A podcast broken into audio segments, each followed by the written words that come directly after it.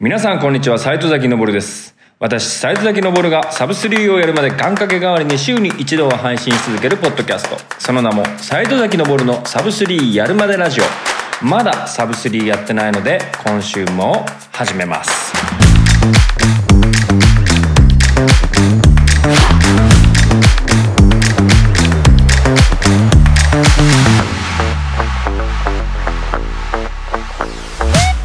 さてこのラジオではサブ3までの日々の進捗だったり身の回りのランインフォメーションだったりランに全く関係のない私個人のつぶやきも含めてブログ的一人語りのポッドキャストです。その名の通りサブ3を達成したら即終了というわけでいつまで続くのかこのラジオあっという間に終わっちゃうかもしれませんし永遠に続いちゃうかもしれません。西戸崎のぼるのサブ3やるまでラジオ。この番組は福岡薬院のカフェドットアンドレディからお届けしています。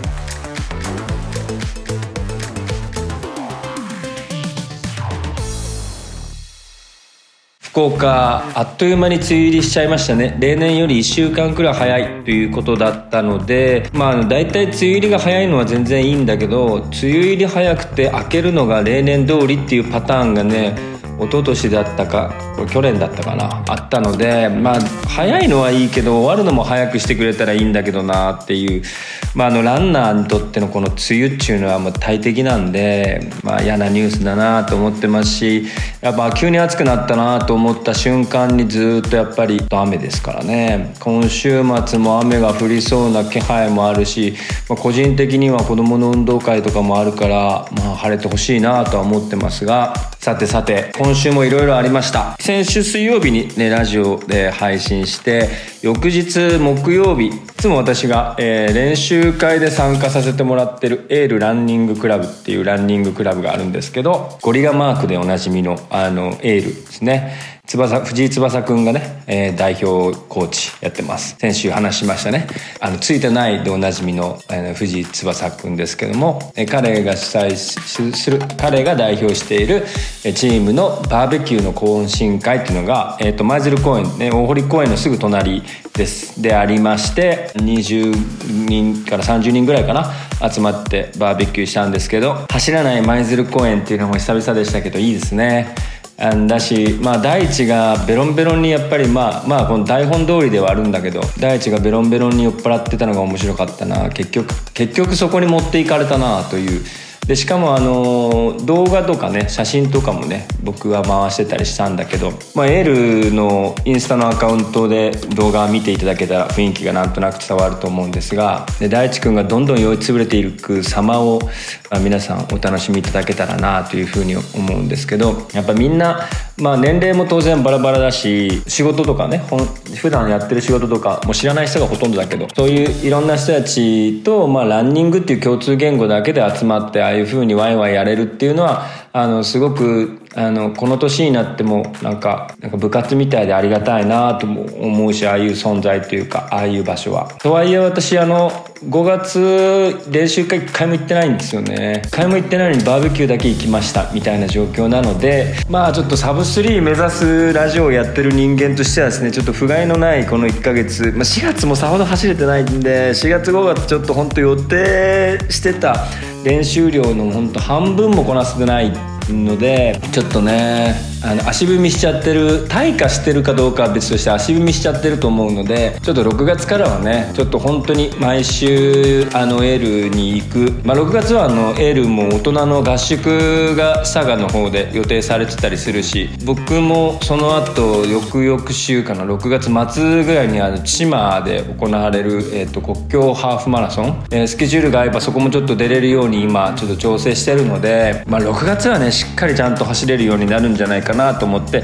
えー自分に期待しておりますが。で二日酔いになった次の日の朝ですね。二日酔いのまま朝早くに大堀公園でエフェクトランナーズの高弘君とあと大阪からですね UDC の大阪のボスの松村君来てくれて松村君北九州が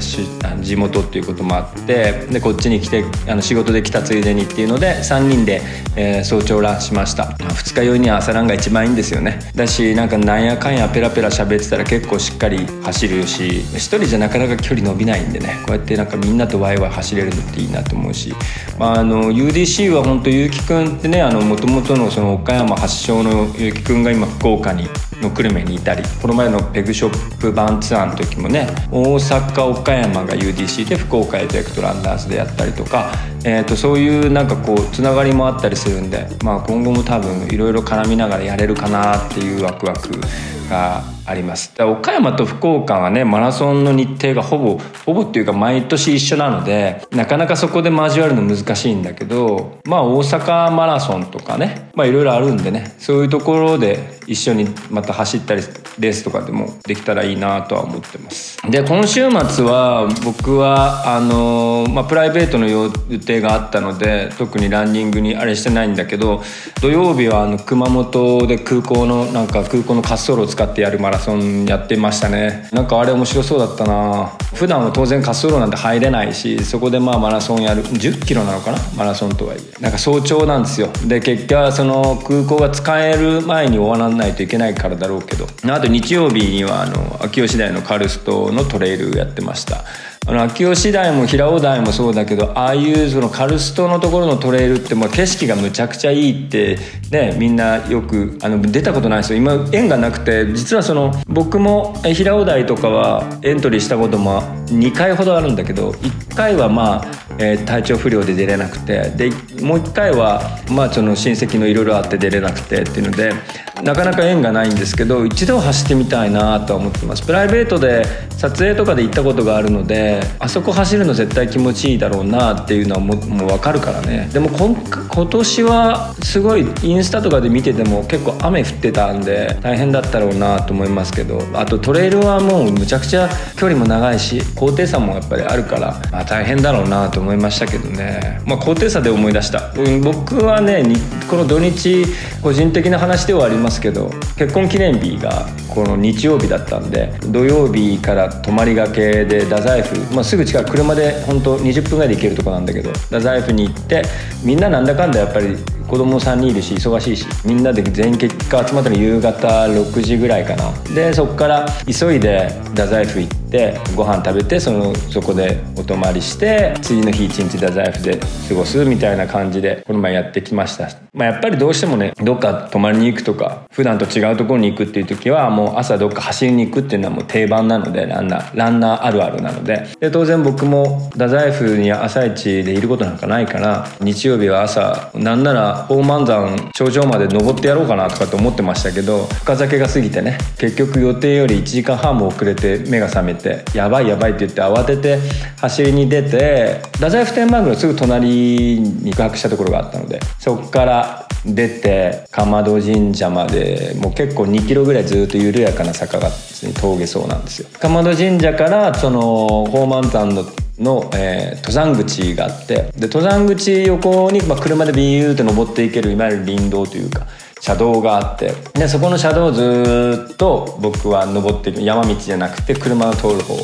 登っていって、えー、標高400何メートルっていわゆるその林道終了地点というところがあるんですけど山頂までの半分ぐらいかなのところまではその車で行けるんですよ。あのアスファルトで。でそこまで走っていきました峠走で。折り返して、えー、太宰府天満宮まで戻るのでちょうどジャスト10キロあったかなぐらいなんですけどやっぱり相手は宝満山なので、まあね、福岡で一番大きな山ですからシャドウも結構あって峠走をするには結構やっぱり鍛えられたのかな。もう帰り下る下りの時はキロ4ぐらいになってたのでキロ4切ってたかな。もっと速かったかもしれないけどでもバーッと足が回るし足やっぱ下りは足結構使うので次の日筋肉痛でしたねやっぱり。峠走のだから峠走いいなと思ったな改めて。ただやっぱり普段その都心部に福岡の都心部に住んでるので一番近い峠走ポイントと言っても油山か。油山まで行くのでももう56キロあるかなみたいな感じだから。で往復でそれだけで1 2 3キロになって峠油山の峠走をして2キロ3キロプラ、まあ、ハーフ2 2 3キロになっちゃう。もうかなり覚悟がいるので車で麓まで行くまあちょっと考えようかな。でも峠走いいなと思いましたね。日曜日。ちなみにその、まあ、さっきさらっと言いましたけどその、まあ、結婚記念日だったこともあって、まあ、土曜日の夜は、まあ、そのホテルで、ね、そこでディナーを食べたわけですけど家族全員で。で、まあ、その妻からこうサプライズ的にね、まあ、記念の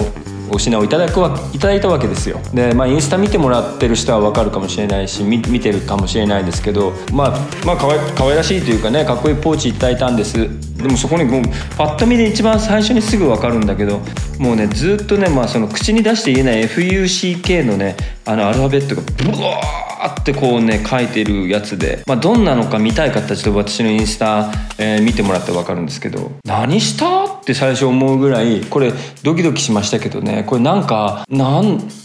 な怒ってんのかなみたいなね。うん、まあでもおしゃれなポーチです。で本人はもう超あの、まあ、本人のこと知ってる方もうちの妻のこと知ってる方ももちろんたくさんいらっしゃるかもしれないですけど天然なんでねあの人ね。なので何にも考えてなかったみたいですけどね。あそういう意味なんだみたいな。それも怖えなと思いましたけど。まあそんなこんなでまあ12周年ですよ。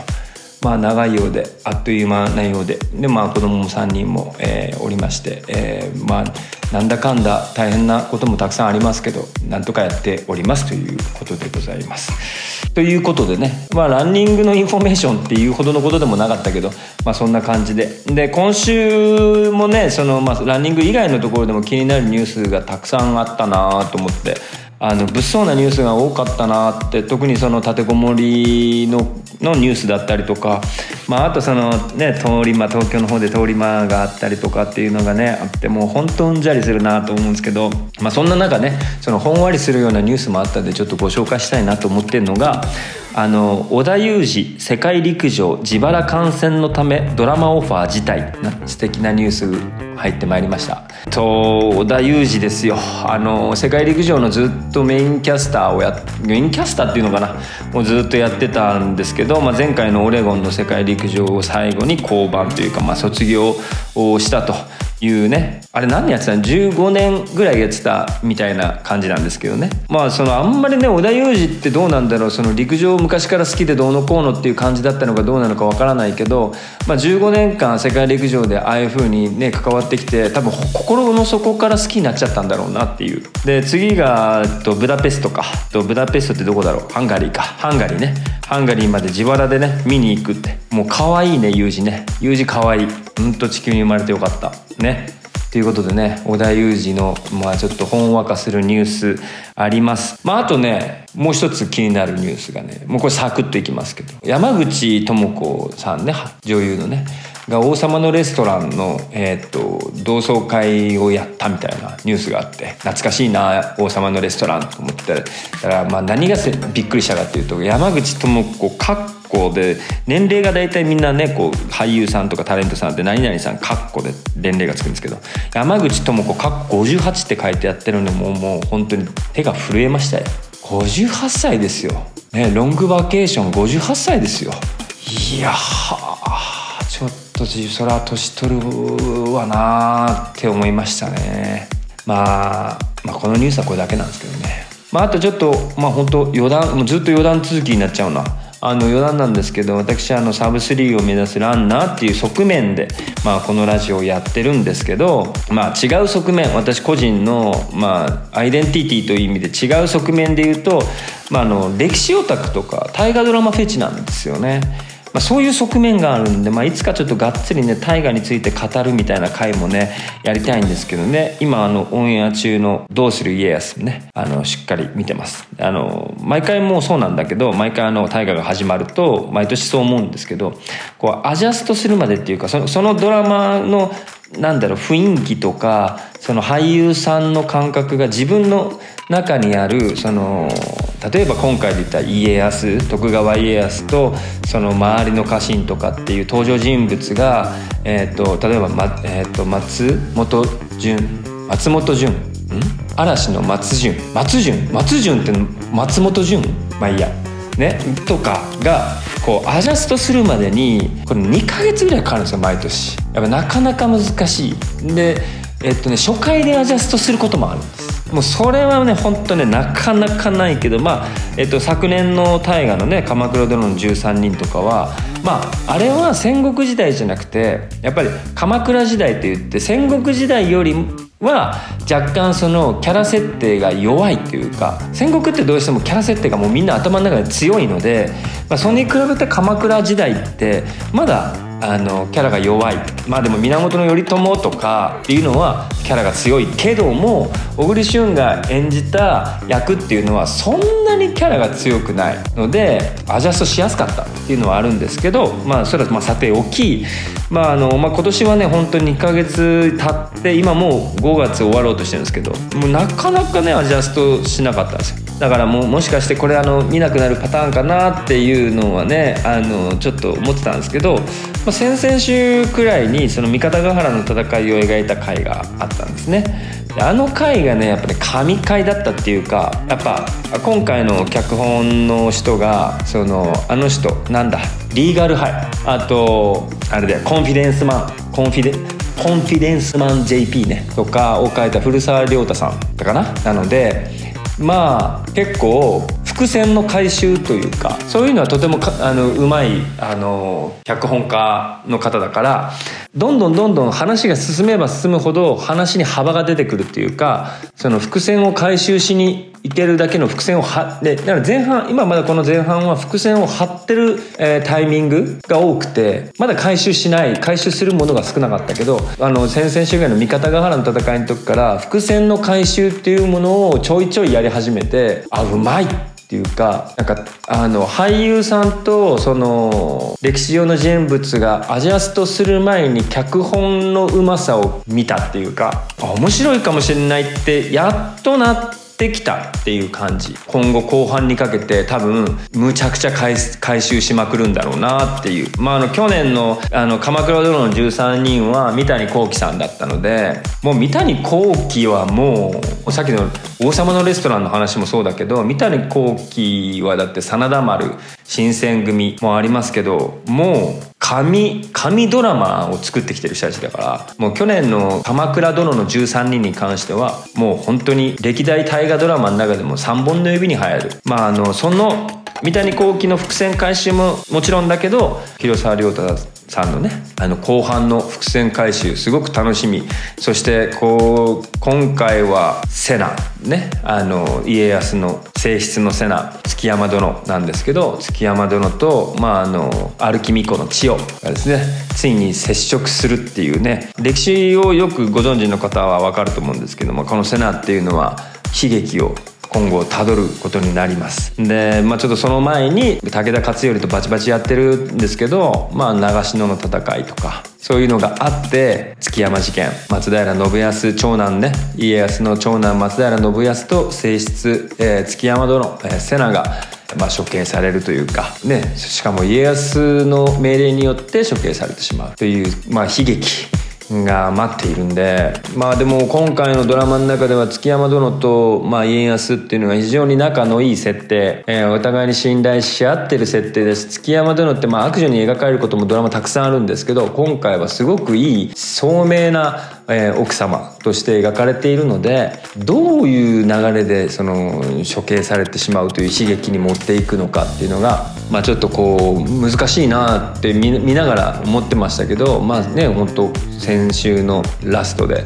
あの歩き巫女武田勝頼側の歩き巫女の千代と、えー、築山殿が接触するという、まあ、これも史実的にも、えー、っとそういうことがあったりなかったりっていうのは、まあ、実際に描かれたりすることもあるらしいんでね、まあ、それが悲劇に今後つながっていく最初のターニングポイントだとしたらなんか切ないな。そしてこの広沢亮太が今後それをどのように伏線を回収していって、えー、見てる人たちを納得させる脚本に仕上げてくるのか。もうねぜひ皆さんあのまだ見てないという方はね NHK オンデマンド見れますんでね。あのプライムビデオ、ね、の会員の方は僕がそうなんですけど NHK オンデマンドの、えーと、チャンネル登録みたいなのができて、まあ、有料ですけど僕はもうあの大河ドラマもしっかり見るしあの歴史探偵とか NHK の番組も全部見てるのでもう NHK オンデマンドも課金税ではあるんですけども、まあ、そういうのに課金するだけでね歴代の大河ドラマ全部見れるんでねあれは。あんなことそんなそんな紙サブスクないわけです。ぜひ皆さん見てください。あのまさか大河結構話したな。どれぐらい話しちゃったかな？10分ぐらい話しちゃった。なんだかんだで何にもないかったかな今週と思いきや。また今週も結構喋っちゃいましたけど、えー、最後に福岡ランナー図鑑今週図鑑入りするのは初めての女性ランナーを図鑑入りさせようかなと思ってます。4回目誰にしようかなっていうとこでまあ女性ランナーちょっと触りたいなと思って触りたいっておかしいな。女性ランナーに触れたいなって触れたいもおかしいな、えーと、女性ランナーにについて話そうかなっていうところなんですけど記念すべき女性ランナー1人目として、まあ、今回ピックアップ図鑑入りあいい図鑑入りっていう言葉をちょっとね定着させたいんですけど福岡ランナー図鑑に図鑑入りしようと思っているのがほのかピンっていうですね20いくつだろう。まあ意外と若い。年齢は言う女性だからね。年齢なんかどうでもいいよね。まあもう YouTube でね 3MF っていう YouTube チャンネルを見ていただければどんな女性かっていうのはよくわかるんですけど、まあ、元気はつらつとした、えー、日頃はパーソナルトレーナーをやっているで柔道整復師かな？あのそうやってこうコンディションを整えてくれる。っていうようなことを本職としている。で、えーと、ついこの間まで YouTube で、えー、サブ4チャレンジみたいなことやってでサブ4をめでたくこの前熊本城マラソンか何かで、えー、達成してましたね。何回目のマラソンかな。でもまあそんなにいっぱい走ってるわけでもないとは思うんですけど、まあ、このコロナ禍の中でチャレンジを始めてという割にはしっかりと結果を出したっていうところでこのほのかピンをなぜね一発目に持ってきたかっていうとこのね 3MF のチャンネルで、まあ、この 3MF のオーナーであり、えー、まあほのかピンの上司ではまああるんですけど、えーと、ジョーゴさんっていうですね、まあ、私と年齢で2個ぐらいしか変わ2個ぐらい年上かなぐらいしか変わらないけど、まあ、いわゆるですね、まあ、あのおじさまランナーがいるわけですよ。まあそんなこと言ったら僕もおじさまランナーなんですけど、まあ、このおじさまランナーとこのほのかピンで20代の女性この2人がいつもセットで動いてるわけですよね。このセットで動いてる感じがもう僕はね好きでねあのねこのなんかお父さんと娘があの仲良く週末ランニングをいつもあの共通の楽しみで楽しんでいるで娘がキャッキャやってるのを隣であの GoPro 持ったあのお父様が追いかけてるっていうえそんな感じなんですよ。YouTube あの上がってるんでぜひちょっといろいろ見てほしいんですけどあの、まあ、ほのか便のサブウェイの道みたいなあのあの感じを微笑ましくずっと撮ってる上後さんを僕はちょっと見てほしくてね。それを見る機会ってやっぱ YouTube じゃなかなかないので、まあ、福岡のねランニングのイベントとかだったり、まあ、この前のペグショップ版ツアーの時も来てくれたしあのなんやかんやイベントをするとね、まあ、僕も声かけるしで大体セットで来るのでで常にもう来た時からも GoPro 回ってるのでねぜひちょっとねその裏側ターをやってるジョーゴさんっていうおじさまランナーもぜひ見ていただきたいんですよ。でこのあのほのかピン自体に触れることでいうと僕がね何年とはまあほのかピン自体は若いとはいえ結構ね長いんですよ。僕もあの知ってから。まだ彼女が前職の時からかな。あのエフェクトランナーズに福島さんっていうねヒゲランのヒゲのランナーがいたんですけど、まあ、その方のと同じ会会社というかそこで働いてたんでその時から知ってたんですよ。でその時はねまあそのなんだろうほらあのボディーコンテストっていうの？あの体の筋肉とかもそのスタイルでバッとこう作り上げてその美しさを競い合うみたいなそういう世界でねすごいね頑張ってた子でその時の写真と今のほのかぴ全然違うからね、まあ、どっちがいいとか悪いとかじゃなくてあのね別人みたいな感じ。だいぶその印象も見た目もだいぶ変わったんだけどなんかね今はあの周りにその周りの福岡ママさんランナーね女性のママさんランナーも多いんですよ。あの、まあ、いずれまた紹介したい方たくさんいらっしゃいますけど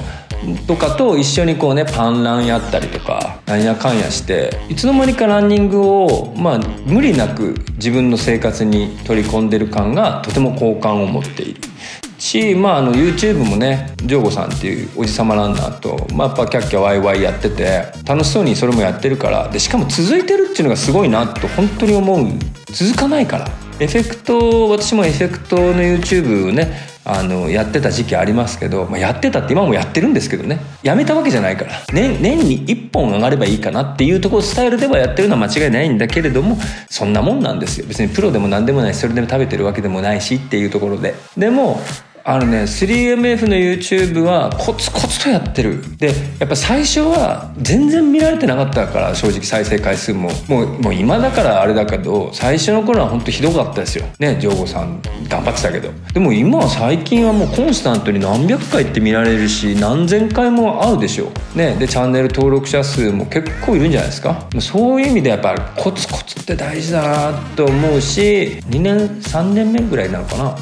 それぐらいコツコツとずっとやってたらやっぱちゃんとあの見てるねあのユーザーもついてくるしっていうね本当とても見てるとポジティブになれる2人がやってるんでぜひあのほのかぴんまた 3MF チャンネルとかで一回調べていただいてね YouTube ちょっと一回見てください。おじさまランナーのジョーゴさんもまあ当然あの YouTube に出てるのであこの人ねっていう風に見てもらったら。で今ちょっとね YouTube に出てた頃に比べるととてもお痩せになられたのかな？あのシュッとされてますけどね。昔はちょっとぽっちゃりされてましたけど、ね、今シュッとされてます。でそのシュッとされるまでのストーリーとかも描かれてますんで。あのうちのそれこそエフェクトエフェクトのぽっちゃりでおなじみのあの小森改造も 3MF のチャンネルよく出てますんで。是非皆さん見ていただければというふうに思います。というわけで今週も結構喋ってあもしかしたらなんだかんだで一番長い回になるかもしれませんね。今日で4回目なんでめでたく1ヶ月続いたことになるんです。すごいじゃないですか。この時間をポイント練習に使えばもっとちゃんと走れてたんじゃないか。サブ3のよっぽど願掛けになったんじゃないかっていう疑問はさておき。まあ何でもそうなんですけどコツコツ続けるということがまあ一番かなと思ってます。あのちなみに明日私と、えー、大地君と藤井翼の3人でやってる、えー、ゴリラジオの収録が久々に予定されてますので、えー、早ければ明日明後日にはゴリラジオも配信されるんじゃないかと。いうふうに思いますんで、えー、皆さんそちらの方もぜひね、えーと、お聞きくださいということで今週末は特に予定はランニング系の予定は私はございませんが、えー、息子2人の運動会がございます。その結果などを、えー、来週は、えー、皆様にお知らせしたいなというふうに思っております。それではまた来週まで皆さん良きポイント練習お過ごしください。さようなら。